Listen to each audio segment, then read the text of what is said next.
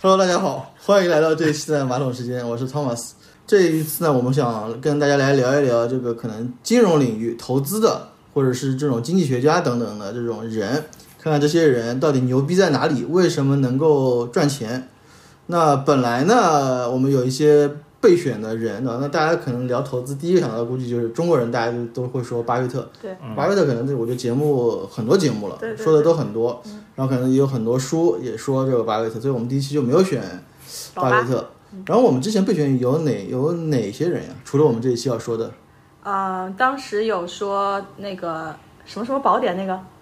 纳瓦尔、对对对，纳瓦尔啊，因为我们为什么想做这期这一个系列的节目，就是其实投资这个领域有非常多的名人，然后对有非常多的成功的人，但是好像大家你聊股票投资，嗯就只知道巴菲特，对要芒格，啊，芒格啊，然后好像就没这了。两个人一个人，对对对，就捆绑销售，对吧？嗯但是投资的多样性在于，你不一定一定要 follow 老八的方式。那其实市场上有非常多的大佬都有成功经验，而且我们在看其他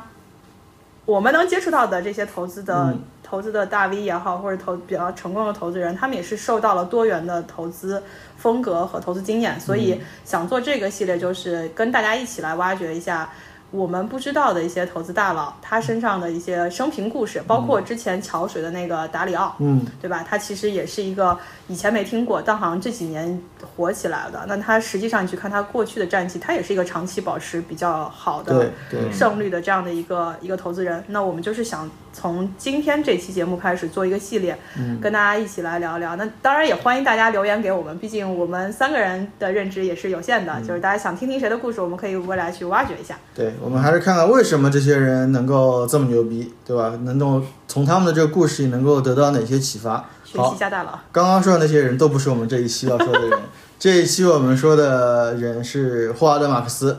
也是一个非常牛逼的这个啊大佬投投资人。嗯你们是怎么认识霍华德·马克思的？我其实是因为跟你聊读书节目的时哦候哦知道的，有说了嘛，我其实就是那个，所以你之前也不知 道我其实就是那个在投资界只只听过巴菲特和芒啊，格，原来那个人就是 你，我有一个朋友的故事，哦对吧？哦然后我后来不是说我唯一读过那本书，就是我后来知道了索罗斯，哦哦哦其实我再后来还知道了那个利莫，哦！其实中国人好像确实巴菲特跟索罗斯是最最最出名的了。嗯，你好像再没有找到因为索罗斯以前那种 TVB 电影都会说索罗斯什么狙击大什么鳄这家鸡，对吧？什么狙击什么香港啊，什么东南亚对对对风对就是金融有一风暴些金融就九八年那个嘛哎，对，有一些风云故事。然嗯后后来你跟我聊读书笔记的时候，跟我分享了，我才知道哦，有一个叫霍华德·马克思的人，而且啊知道之后，其实我也没有太关注这个人，嗯，而是当年就是我们去年不是二零二二年特别惨嘛，嗯就所有人只要你其实不投权益，你可能都跑赢了百分之九十的人。嗯，我记得在那个。年底的附近的时候，我看到别人分享一个图，我就转了，就是什大么佬列表，哎，对，意思就是安慰大家说，你看在这么差的环境下，二零二二年什么身价或者投资管理金额超过三十亿美金的大佬们，巴菲特也亏钱，这个也嗯索亏罗斯都是血亏，钱， 对对对。然后这时候有一个人，嗯，居然是盈利的，对而且盈利的还不少。对这个人就是霍华德·马克思，对。而且我跟大家说一下，就那张表单里的那个霍华德·马克思他那个仓位啊，是他的权益仓位，不是好牛逼啊，不是橡树资本的这个所有资产。 橡树资本就是我们可能待会儿会介绍到它大概有多少资哦产就规是模他，权益就是真的，对它的那，哦我看了，因为我看那个金额，因为橡树资本管理的这个资产金额是非常非常多的，大概有一千七百亿美金。真大佬，对，但那个其实我看那个数量，大概就是它的一个权益组合，所以是就是买股票啊。哦他他去年就是主要持有的就是能源类的股票，哦，因为去年通胀比较厉害，对，对，所以哦他他好像收益有百分之二十左右。对，我就简直，去年我们在做复盘，还有看各个人都说，真的你少亏就是赚，而且少亏你就可能基本上你是在个位数的亏损，你就已经是牛逼的。嗯，这个也可以提一下，就是霍华德·马克思他给自己，他在很多场合都说过这个话，他自己的投资的最终的结果是什么？就是或者说他的目标是什么？就是在熊市的时候跑赢所有人，在牛市的时候尽量追赶大家，就是这个就是他的投资风格跟投资策略，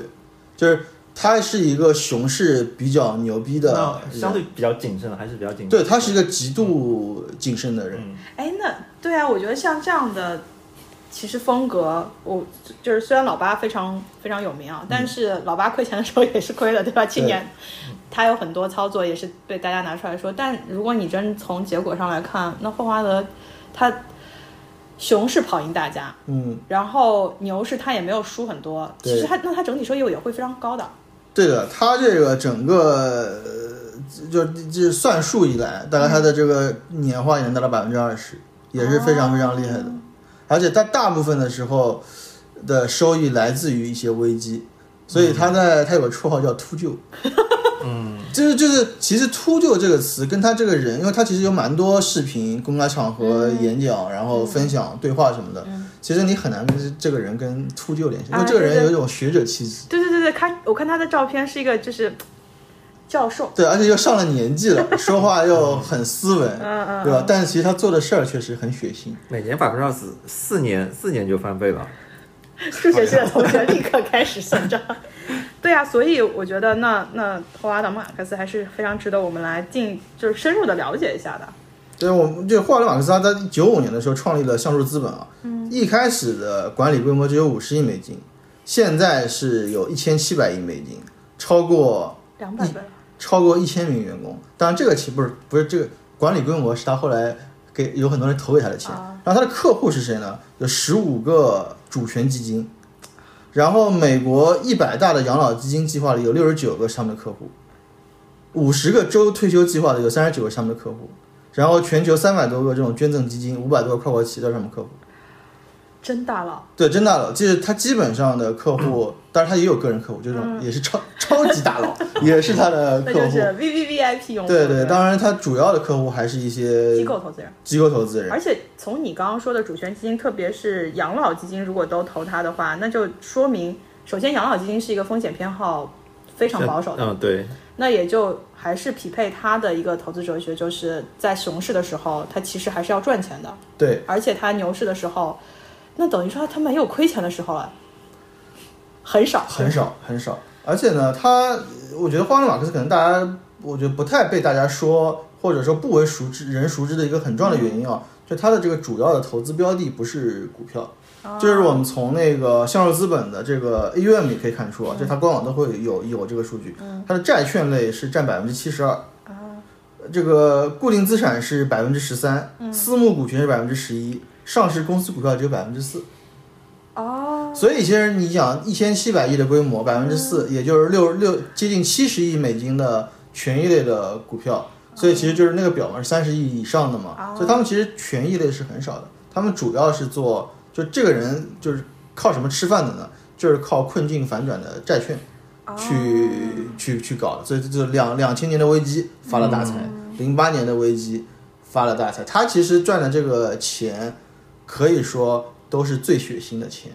就是压垮公司最后一根稻草。这个公司也知道，就可能就说到到最底部了，嗯嗯，也知道说要反转了，但是公司就是撑不住了，或者怎么样，这些公司他们去寻找的是这样的机会，而且非常敢买。哦，所以他其实基本上买的都是打折再打折的资产，而他有一个非常敏锐的判断是，其实这个东西还是有价值的，啊，但是他现在真的是就是跳楼价来甩卖了。对，没错，就每次危机的时候出手。非常厉害。就是我们可以拿他零八年的一个例子来说，就零八年雷曼的时候，其实我觉得，因为他有一本很很很出名的书叫《周期》嘛，对对对对，就是对其实从零八年那个事儿，你就能感受到这个人对于周期的理解。嗯首先呢，他作为一个这个他他自己要他自己要去买，他首先得有钱嘛。对对对，所以其实，在危机之前，他已经在募集资金了。所以在危机之前，他已经募集了一百多亿美金的这个基金，准备做这个事儿。然后当危机发生以后，他就每周会买十个亿左右的资产，一直买。然后到最后他，他还加了杠杆，非常的，就是我我觉得就是就是作为怎么感觉就是那个富有家的事情？对，作为一个大佬，在这个阶段，确实就是敢于下重手做这个事儿，就是对于位置的判断。哦啊虽然他在各个书里都会说自己不预测，只应对，但是他在这种他对就是说，他非常强调说我们现在站在什么位置，我们现在在周期的什么位置。啊，但是因为他觉得他自己没法预测未来，但是他你应该很清楚的知道自己在周期什么哦位置，所以我觉得他对于这个事情的理解是非常非常深刻挺准的对，因为他他写过两本比较出名的书嘛，对，一本叫《投资最重要的事》，嗯一本叫《周周期》，这两本书我都看过几遍。然后我觉得这个人有一个特点，嗯他自己也说的，就他不喜欢做量 化，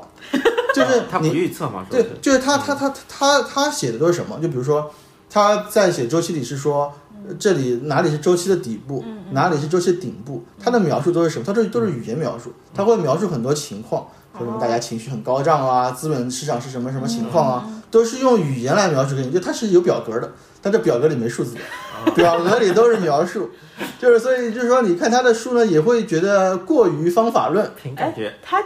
我感觉他如果做那个什么十六人格测试，他应该是个直觉型的人，就是不是一个数字分析型。对他比较喜欢在公开场合表达，比较喜欢说这些东西。然后我觉得，我觉得也是大师了嘛，也是有一些大道至简的这种感觉，哦画的那种图也是一种非常简单的图，一根波浪线，对吧？一然后哎对一对根对有截距的。一个一个斜线上升斜线哦没了，对吧？ 然后围绕这根斜线画一根波浪线没了，哎，我觉得这个就是大家说嘛，你真正检验你对一个事情的理解的深度，是你能不能用最简单的语言去讲一个最复杂的事情，还能给听众讲清楚。嗯，我觉得像他这样的大师，基本上虽然我们经常会感觉说话好像讲了一些，又好像没讲一些，就是讲一些大道理，或者是说所谓的哲学性。上次我们在聊那个投资最重要的是，你觉得读了跟没读，其实嗯你可以说也没啥差别，就是有点像京剧，对吧？嗯嗯就是你说的都有道理，但是我听完我也不知道咋做。对呃他不会告诉你具体，但他你也可以说他也说了，他就要跟你说你应该有第二层思维，你要逆向思考，啊啊啊啊对吧？你要感受市场的情绪，都有道理。但是呢，就是你你听到这个道理之后，你怎么去做？嗯，这个我觉得你你你往好了说就是大师， 对吧？然后我要说一骗子是吧？就往差了说就是 那那散散户就当不然，行了。我觉得这可能也跟我们的期望有关系。嗯我们这种散户的韭菜的期望就是给我一个代码，你要是散散户买原油宝，不就直接崩 了？哎，那他是他不可能 day one 就是这样的吧？对，这个其实跟他的这个生平有关系。其实我觉得，我看一个人他为什么这么来做投资，这么来，就他的交易风格是怎么形成的，其实跟他的生平都有关系。这霍华德马克思他们家挺有钱的啊，他爸嗯啊又是是生在了对吧？啊，对对哇塞起跑线上。对，也算是富二代。他爸是一个很成功的会计师，哦呃会计师一般来说都还是比较有钱的。然后他妈呢是一个，把头上外人。 他的母亲呢是一个全职太太。啊，其实他们也不是刻意要做全晒的，就是他他妈是因为有病， 这话可以小声骂人。 但是他他他妈妈确实是，生病。 对对，一直一直有病，所以不能工作，所以才待在家里。那个时候就是说，其实他们家很有意思啊，他们家是个犹犹太家庭，啊，呃一般来说就是犹太家庭都是信犹太教的， 对对对，但是他们家他妈是信基督教的，就是他妈因为生了这个病，嗯所以导致说他会去找各种治疗手段。那当时的各种医疗手段都治不好，都没治都治不好不好，导致他只能在在在家待着。后来他妈改信基督教之后， 居然被神治好了。 所以他们家就信基督教，这个我觉得也是一个非常有意思的嗯事儿。但是更有意思的事儿，他们家虽然信基督教，嗯，但是霍华德马斯克不信教，真的是一个传奇故事对吧？就挺有意思嗯的。所以我觉得就是，我觉得不信教有有一个有一个很很重要的点，就是说他就是一个很理性的人嘛，嗯就很多事情都是怀怀疑。包括也怀疑上帝 嘛，是吧？就觉得上帝怎么 虽到底然治好了我们妈妈，对，虽然吃好花，但我也不确定这个人到底有没有，到底是不是啊，在不在啊？那没有我就不信。嗯哦所以你，看他这个人，从天生就是一个有反骨精神的人吗？对，很理性，然后怀疑一切，就是你看他自己在说各种话的时候，就是会很谨怀慎疑是吧各种，就是一个非常谨慎的。这个我觉得跟他的这个生平是有关系的。哦，然后呢，到了他读大学的时候，这个人是沃顿哦的，又是精英，对，是绝对的精英。然后他在他在他在沃顿的时候，除了学商学以外，嗯他还学了一门课，日本哲学。而且还是东方哲学，哦东对吧方哲学，所以其实你从他的这个说话里面能够感受到这种东方韵味。其实霍华德·马斯克跟中国也有很多渊源，他其实是跟达里奥一样，其实是比较亲中的一个，也不算亲中吧，是对看好东中国市场。对东方比较了解。其实有很多人对对中国可能都不太了解，他们都自己来来过中国，且一直是研究中国的经济发展啊人，其实我觉得美国很多厉害的投资人，像罗杰斯什么的嗯，儿子女儿都会说中文哎，这是是嗯这就是绝对看好的了。但他跟那个达里奥都是说很看好，且自己也来，嗯然后对中国也很了解。那跟他这个，我估我觉得跟他大学时候修日本这个哲学啊也有关系日本也有。所以你看他那个周期这种轮回里，因为哦日本哲学讲的就是轮回，其实有很多禅意。啊，在在这个里面嗯说摆动人的情绪，对吧？所以你看，这个跟他这个搞的这些东西，而且他当时学日本哲学，他非常着迷。当然他哎很像乔布斯啊，对，但是他学日本哲学的时候，也是一个，这这个人也很有意思，他有很多机缘巧嗯合，就人的一生真的非常的奇妙。他本来也不是修日本哲学的，他本来是修个什么音乐艺术欣赏。然后去修那个课的时候，被他老师因因为什么原因赶出去了。走到隔壁教室是 对，日本他就哲只学，能去修别的了，就修了日本哲。然后他他就觉得这个事儿冥冥之中自有安排。对，没错。然后呢，后来又又又有一个事儿也很有意思，就是这个跟巴菲特一模一哦样。他从沃顿毕业之后，他其实申申请的是哈佛商学院，嗯，被拒了吗？对，被拒了。巴菲特也是，巴菲特也申请过哈佛商学院嗯，也被拒。两招位生办有没有反省一下自己？两位伟人都被哈佛给拒了，所以他就只能去了芝加哥大学。啊所以你看，又是命运的巧合。嗯当时芝加哥商学院是应该是说美国金融这个最牛逼的体系的，就很多这个概念的发源地，就是我这是们古典哲学，对我们古说的典嗯那个有效市场假说，包括一些量化的逻辑，都是那个时代因在为芝加那个哥是一个学术氛围非常浓的地方。哦，对，所以他那个时候去了芝加哥的商学院，他说他这个经历对他来说，他的影响是非常非常大，因为他那个时候有非常多创新金融的想法跟理念，导致对他的帮助非常非常大，所以就是。运气也很好，可能去哈佛商学院也没什么， 也学不到啊 嗯啥，对吧？反而去了芝加哥商学院，学到了很多。那他那他后来呢？就读书之后毕业做了什么？第一第一份工作也很牛逼，在花旗银行做分析师。这这这个人完完全全就是一个精英的路线嗯嗯嗯对完全精英，就是基本上没有怎么跌落尘埃过，对，没有没有怎么低潮过，基本没有，全都是非常非常少，基本一路都是，要么就是他说他运气好了，我觉得就是厉害吧，他也没有经历过那种大起大落嘛。没有没有，基本上都是非常顺的。第一份工作，而且第一份工作就是花旗银行，对，当时花旗银行的，我去查了一下资料，嗯当时花旗银行的 CEO 也是是美国二十世纪传奇的三大银行家，其中有一个就是老摩根。嗯，还有一个就是这个花旗银行的当时的哦 CEO，比他早进公司两年，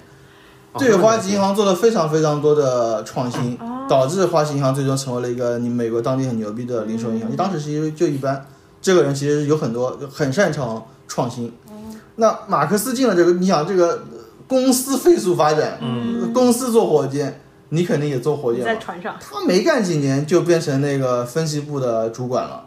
就他本来是一个分析师，没干几年就是主管了。所以当时你想，你想你一个年轻人，嗯，什么沃顿、芝他是啊加哥毕业，对吧？哇，这一进来分析师主管，说什么中什么，简直就是牛逼的一塌糊涂。被被命运选中的那个人。对，所以他当时就觉得自己很厉害，嗯对，关键还是要牛逼。哎，他当时嗯是做什么的分析师啊？是股票分析师。他啊，所以他起家其实对是权益类。没错没错，他最初最最初做的就是那个股票分析师，而且做的非常好。嗯，就是买什么 DCF 模型吗？ 买什买什么就涨，推荐什么就涨，他就没亏过钱了。对，所以以很快就做到了主管。啊，那后来为什么就股票就很少做他了呢？对他怎么做去做债对了？，这这里就有了一个 转折反了转。哦对，终于他来了，对他终于，我觉得可能好像他就只有这一 次所谓是的失败。对所谓的失，但我觉得可能都不算是失败了。但确实在当时可能是一个很重大的挫挫折折。啊嗯他自己其实，在很多这个演讲里也会说说这个故事，就是他当年推荐这个客户买那个漂亮五零，漂亮五零大家都知道是啊个梗嘛，对吧？这个他推荐的时候嗯就是山顶， 哦，被治疗。一年跌了百分之九十，那职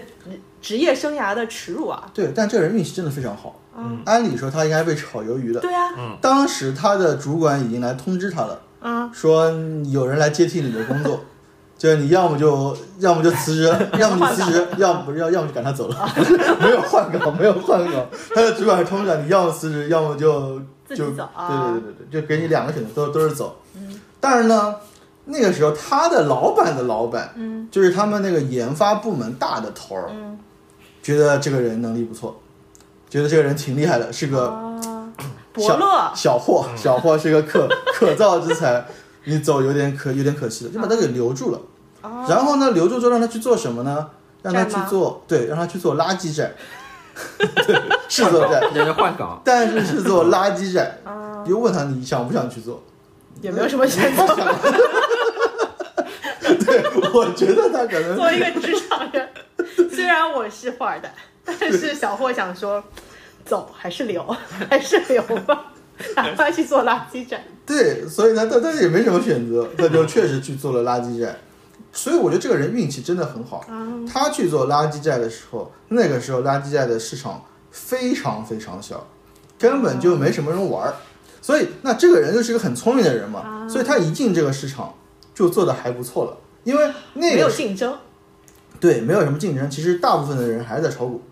没有人什么人去做垃圾债。他就找到了一块黄金地，对，但是他一做之后，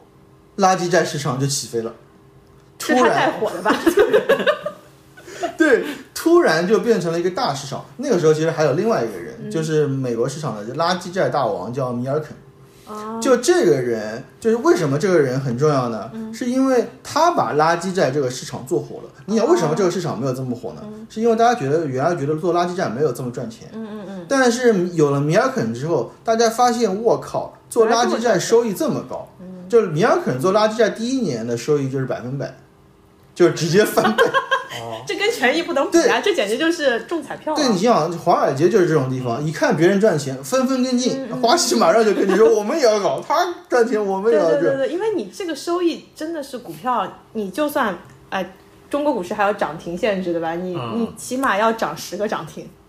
对，是的。所所以所以那个花了马斯克就去搞，他这个运气很好，说明明应该要被炒鱿鱼， 结果进了另外一个市场，起飞另外一个了市场还火了啊，所以就很厉害。所以垃圾债它能赚百分之百，其实很大的一个原因是它价格能打得足够低。对对对，嗯对就是其实虽然它叫垃圾债，但是你不是真正捡垃圾，你还是捡有价值的资产。对对对对对，所以这个你从他的这个经历来看啊，就是你从这个推荐漂亮五零这个事儿来开始，你看啊，就是你我们从他的书里你能感觉到他他喜欢说的几个点，嗯，一个是不预测，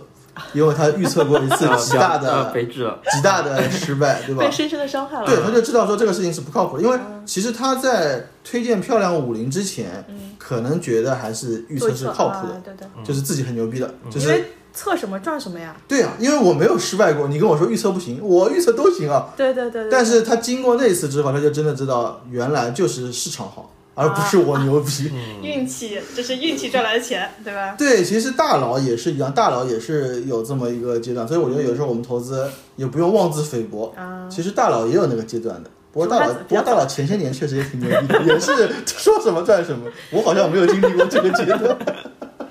但是起码你不会有，因为一般人不一定漂亮五零之后就能再起来了，对吧？对，其实他本来也没机会，他本来也要被炒鱿鱼 的。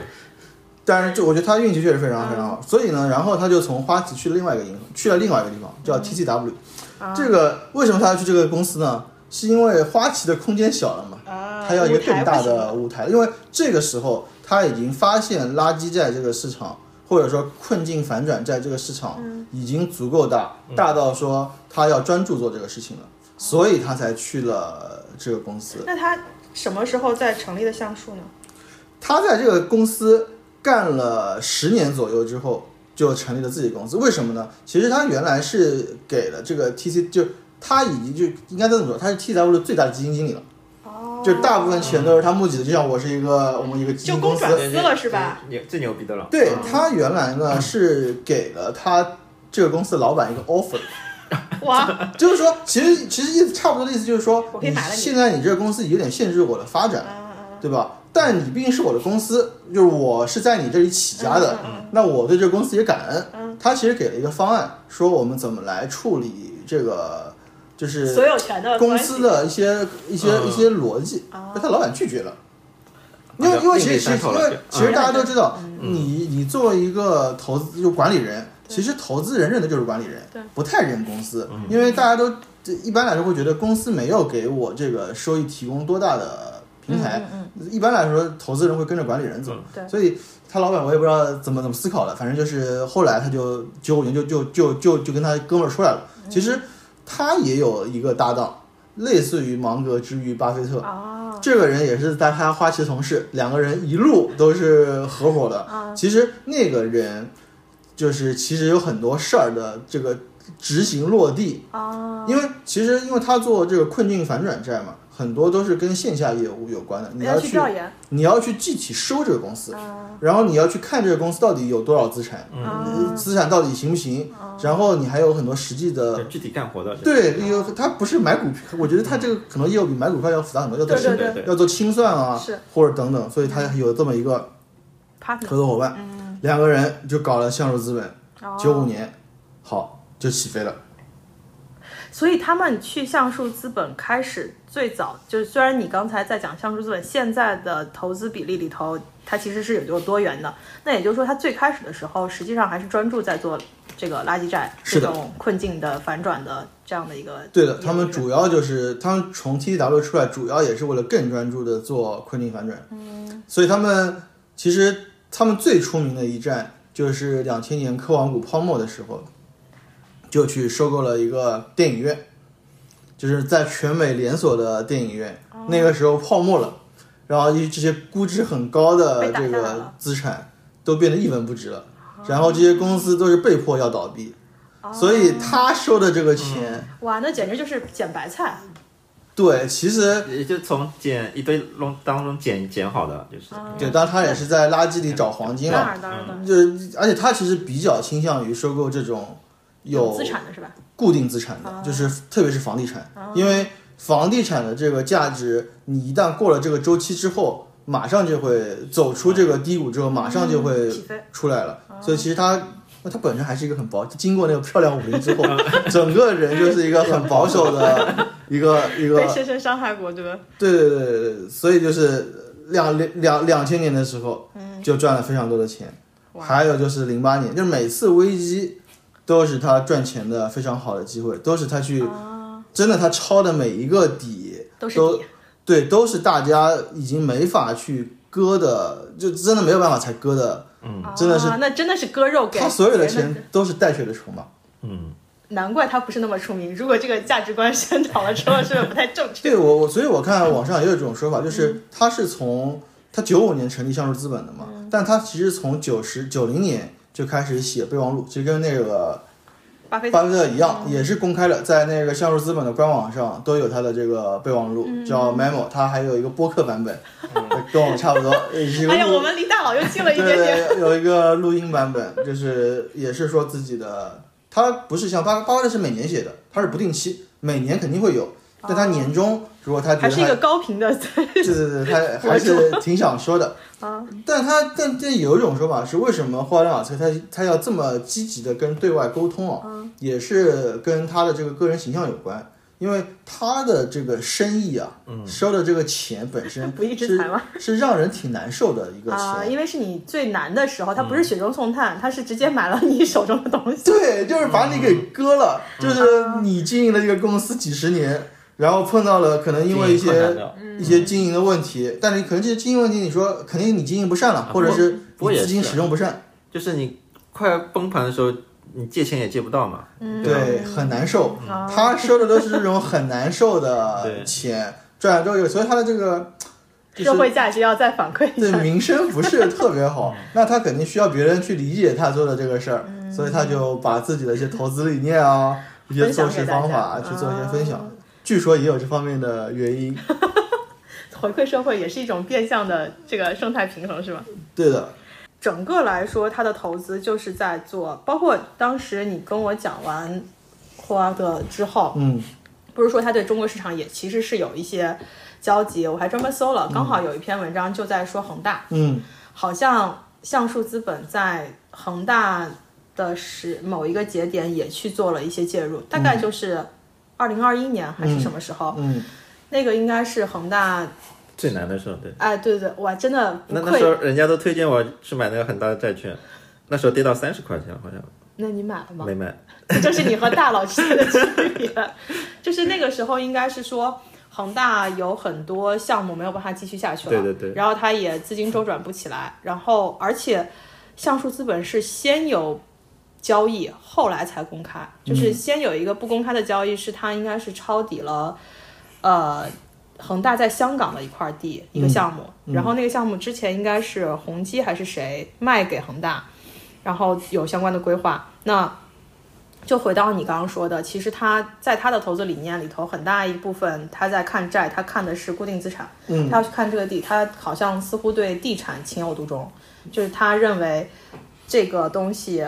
你其他的价值不一定好估，嗯，但是地它总有一个可能最最最最差的价格，对的土地价格，嗯，对吧？而且土地是一个稀有资产，最容易说得清楚的一个东西了。对对对，就可能都比黄金要更容易说得清楚，对对吧？然后他会去判断说，这个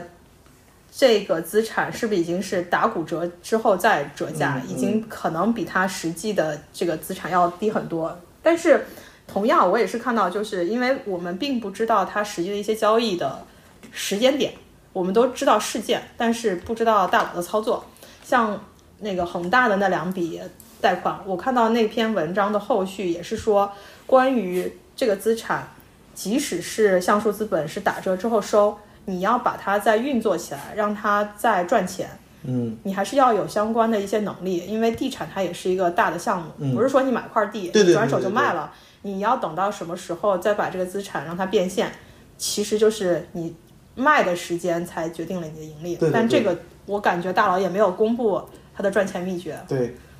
就是他们其实是就他们那个合作伙伴，嗯，就是一个处置资产的一个高手。啊嗯就是其实我觉得这种钱啊，不是每个人都能赚的，就是你你要赚这个钱，你得你得兼顾这个处置资产的这个能力。嗯，其上实下游都得做其。实巴菲特为什么不去？就巴菲特早期他也是做这种很多这种破产清算的，因为他是买这种净资产很低的，即使你破产了，我嗯还嗯可去以清算你，我还得我把你就是我把你的这个一家一档都卖完，我还是赚钱啊的。但是清算这个事儿其实是很麻烦的，无论从美国的这个法务上，然后对，清算执处行理上，而且就就巴菲特之所以不做这个事儿，其实里面有很重要的一个原因是清算里面有很多的人情的难受的点，就是我们刚刚说到的，啊这个人，我们一家子这个店经营了五十年，最终因为什么金融危机，我们嗯我们家不得不倒闭，然后你来清算我们家，你还赚了钱，就是我们家什么都没了。良心的谴责，对，嗯导就致是你的这个内心是很煎熬很的。嗯很难受的。其实原来巴菲特只也这插插播一下股神的故事，啊嗯他原来有有一个公司，就是收购了一个美国农村的一个农农农业的机械厂，厂，他就是这个当在当地是很出名的，他就是去做的时候受到了很多当地农民的抵制，因为就跟因为其实就是小小社会，美国农村也跟中国这种农村小社会是一样的，就是当地的农民在情感对，上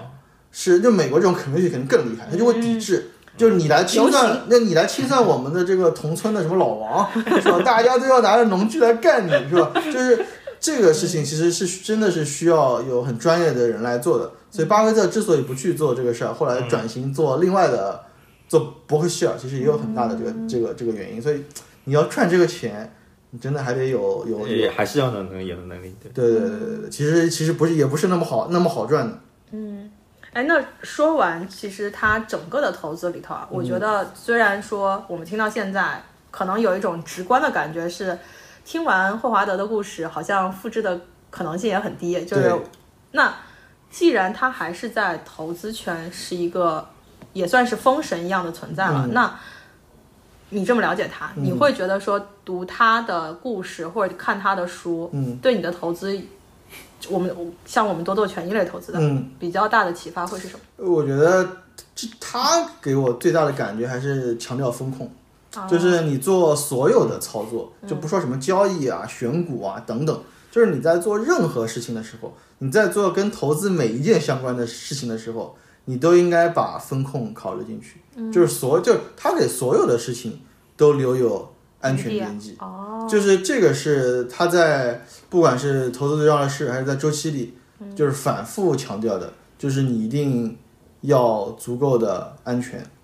就是他非常，就是他是一个极度谨慎的人，所以他推崇的投资理念啊也是极度谨慎，所以我觉得不一定适合所有的人。如果你真的不是一个很谨慎的人，你可能 很浪是吧？对，可能你是学学别的浪一点的人。嗯嗯。当然我，当然我我我是比较赞同的，因为我觉得投资最重要的一点是不亏钱就是，就是活着，啊，对吧？哎你但是感觉他每次抄底都能抄那么准，也很厉害啊！就是对，所以他第二本书《周期》其实比他第一本书可能更出名啊。嗯，呃我有更多人推荐，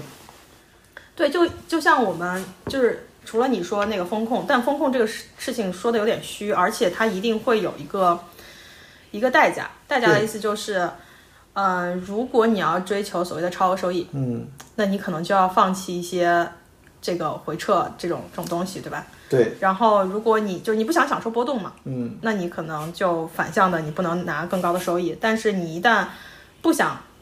吃这个波动，嗯那你可能就要放弃收益。像我们看到很多那个之前聊的中性策略，嗯，你其实就对冲掉了一些损失，对吧？那反过来，我觉得就像你说，他第二本书《周期》可能比他其他的这个，不管是他备忘录也好，甚至他的第一本书也好，更重要，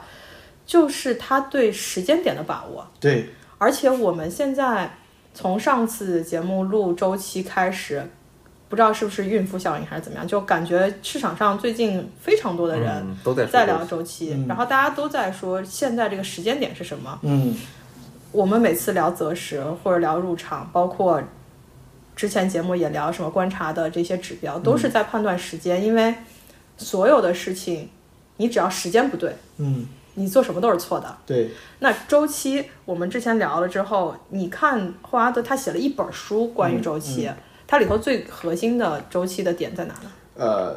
周期里面最核心的就是情绪周期，就是啊不它是这信个贷吗？不是，它这个里面写了非常多的内容，就是包括经济周期、政府调节的逆周期，然后房地产周期、信贷周期等等等等一系列的。然后他最后把这些周期呃集中表述为市场周期。这样，他在市场周期之后又说了人的情绪周期，因为他为什么强调人的周期呢？他也说，就是说经济学家喜欢把人假设为理性人。啊，但是市场的参与人其实都不是理性人，大家只是有时候理性，但大部分时候其实也不怎么理性。嗯，所以他觉得就是情绪周期，在他的我我我我我自己的自己的感觉啊，就情绪周期在他的这个体系里是最重要的。他其实赚的钱也是到情绪周期最低点的那个钱。这是不是就是跟巴菲特？我记得你曾经说霍华德是巴菲特很推崇的一个人，对对对吧对对，巴菲特说那个，因为那为什么会有那个投投资最重要那本书那那本书呢？嗯那本书其实就是他的那个 memo 的合集。然后呢，巴菲特说那个霍华德马克思每次发备忘录我都要第一时间看。然后他说那个投资最重要的是我看了两遍。被对大佬关注的男人对对 对，所以就是说就一上来就被站台了嘛。哦对，而然后且是那种自来水对，其实他那个霍华德马克思跟你还有一个共同点，啊，真的 吗？对他也是一个名人名言大 师。他喜欢做小抄，对， 他很喜欢在自己的里面写一些别人说的名人名言，比如巴菲特说的呀，别的股神说的呀，啊，很喜欢用别人说的话来来来，就是反复说自己的，就是来印证自己的观点啊。他是很喜欢做这个事儿， 基本上他每一章都会说一些别人别人怎么来描述这个事儿。啊，所以其实他从你刚刚说他对情绪的把控和他对市场最大的认知来自于人，他对这个市场的解读很大程度上来自于他对人的观察，而人性是所有就除了时间之外影响任何事情最大的一个变量嘛，就是对的，你你是天时地利人和，嗯，因为他因为他觉得，因为市场是由人组成的，所以只要是人组成的市场，他就会觉得一定会走过头。就是不会，就是我们一般大家会描述一个事儿，说有个估值中枢嘛。嗯嗯嗯在他的理解里，这个市场一定会走跨过这个中枢，到这个中枢的极端，就是到到一头的极端，要么涨到极涨到涨到极致，要么就是跌到极致。他说不会在什么中枢的下，就是在中枢的范围内，到了上限就停下来，它一定会跨过去。惯性的，对，他说一定会跨过去，他就哦说这个就是。钟摆理论，对对，对就是市场，他就是他觉得就是这样的，哦他也是这么来赚这个钱的。就是我还是比较好奇，他怎么判断是情绪的低点和高点？就是我觉得其实跟所有的大嗯师都是一样，他一定有一套自己的观察体系。对对对然后，只是有的人观察体系里头是可能像你是有比较大的绝对数，就是数字上的东西，嗯，甚至，嗯、我们在聊欧总其实也聊到一个点，嗯就是现在量化的一个路径，就是想要把情绪嗯做量化嘛。其实情绪就所谓的大数据或数据化，你把舆情、评论，然后人的行为，它其实从某种意义上都可以抽象之后变成数值。嗯，这个可能是现代科技手段或者叫 Chat GPT 的一个路径，对吧？就是我把所有原来很模糊感性的东西，把它抽离抽象化之后变成数字，用数字的锚点去，其实你看以前的热点图，就是一种情绪的反应，只不过是大家没有把它做量化而已，对吧？这个都是秘密，他不会告诉你。 最最近那个方三文采访那个李贝，李嗯贝也说了，他们最重要的一个指标就是市场的热度，嗯他们有自己的观测指标，他也不会告诉你。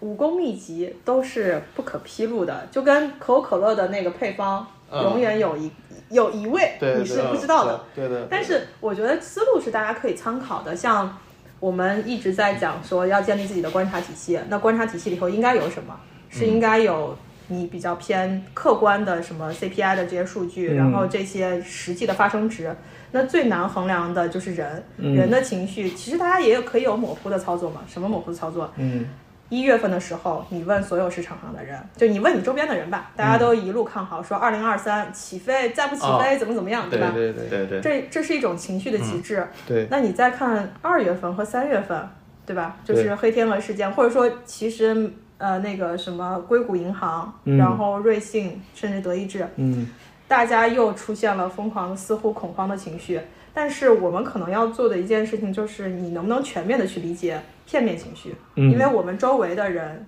大概率是跟我们相似的人，可嗯对是市场上的人不一定都是我们周围的人。嗯对的。那怎么去建立一个能够反映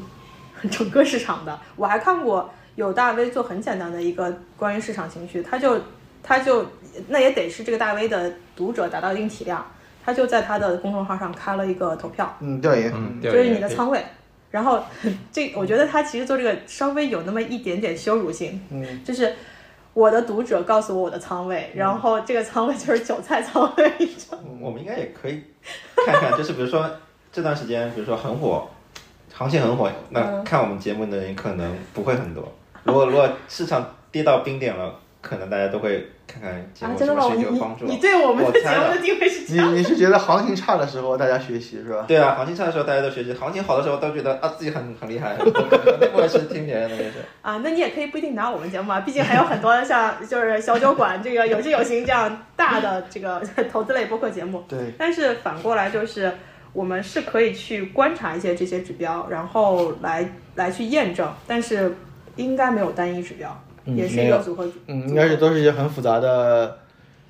呃多个指标，多维度的验证，对对其实就是你当你对这个事情有百分之五十的看法，嗯然后加一个指标，可能帮你把这个百分之五十升到百分之五十五点五，对吧？嗯然后你的指标越多，如果它们的趋同性越大，就跟你你做量化里头应该也是一样的，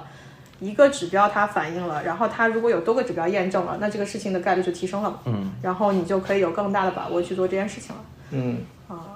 那我们其实今天就开启第一期，对嗯吧？也、也了解了一下精英人士的这样的一个成长路径，感觉他人生的确也没有遇到过什么挫折。对的，很一路都很顺。我觉得其实花了马马克思，我觉得可以总结几个点啊。我觉得第一个点就是不要买贵的，一定要买便宜的。这个我觉得是他呃投资的信条，就是就巴菲特说这个以合理的价格买入优秀公司嘛，就是巴菲特或者芒格这个体系更看重公司，啊看重公司的长期持有。其实他们是真的看商业模式，然后长期持有的。但花了马克思不是的，就这个公司是个好公司，但是贵他是不会买的。就是我觉得他虽然也是也说自己是价值投资者啊，但是我觉得他跟巴菲特最大的区别就是，巴菲特跟芒格是看公司优于 价格。就可能还追高。对，而他们是就是，如果他巴菲特、芒格觉得这个公司如果这个价格买合适，我就买了，啊嗯因为以后可能就买不到了，或者就以后可能会更贵，或者等等。但是马斯克是不会的，就是呃马克思是不会的，马克思就是不我便宜我不买，对我一定要一定要买便宜的，这个是啊、因他为的。他留了个安全边际是吧？对，这个是他的投资信条。然后另外他两本书，我觉得其实可以把，我觉得有两个观点可以融合一下。嗯就第一本书，它其实主要的一个观点就是第二层思维，嗯就是你要跟第二层思维，就是说市场会有一个共识，或者嗯说当时市场的共识，那你要在这个共识的基础上再去 比思他考。哦们高一层，那你就能赚到这些人的钱。所以它是第二层思维，你要跟这些人的思维，你要利用这些人的思维嘛感觉。好难啊！但其实这个很，这个就很预东方判哲别学预。判别人的预判，对对对，对就是对，我预判了你的预判。对他其实就是要预判别人的预判，这个就其实第二本书呢，虽然周期说了很多理论嘛，就是不同的周期，但是说到底，它最重要的一个周期就是就是情绪周期。其实结合他第一本书说第二层思维，就是你怎么利用市场上的情绪来帮自己赚钱。我觉得这个是他的这个两本书里一个我觉得很核心的一个思维。我觉得可能这两点，我自己从他的这个书里找到的最重要的点，但我觉得都很难，就是你知道这个点了，怎 么做但是你对对，你怎么应用到自己的这个实操中去？好难哦，经常抄底抄到半山腰。那就我觉得还是回到我们一直反反复复在这个节目里头提到的关于投资及认知，它其实就反映了这个人他怎么认识这个世界。对，霍华德他就是一个像你说的怀疑主义者，那他，你说他第一本书和第二本书，所谓他预判你的预判，他得先了解你的判断是什么，嗯对，然后再做进一层的判断。嗯，那他为什么会对你的预判再做一个判断？他就不相信你嘛。就是我不相信一切达成共识的这件事情就这么简单，我要去挖掘它背后的道理。嗯，那我就是在所有我观察到的这一些世界之后，再去想它背后的原因。嗯那再加上他不相信，所以他一定要留足够的安全垫，然后去买最低的价格。那真的就是知行合一，做到他想做的事情。包括我们其实，在做投资的时候，也可以选择一条坚定的路，就是你对要相信巴菲特，就完全抄巴菲特，像你之前也说到的。对但你不要中间反复横跳，对又跳去别的信仰，然后去做，就是等于说，你要么就是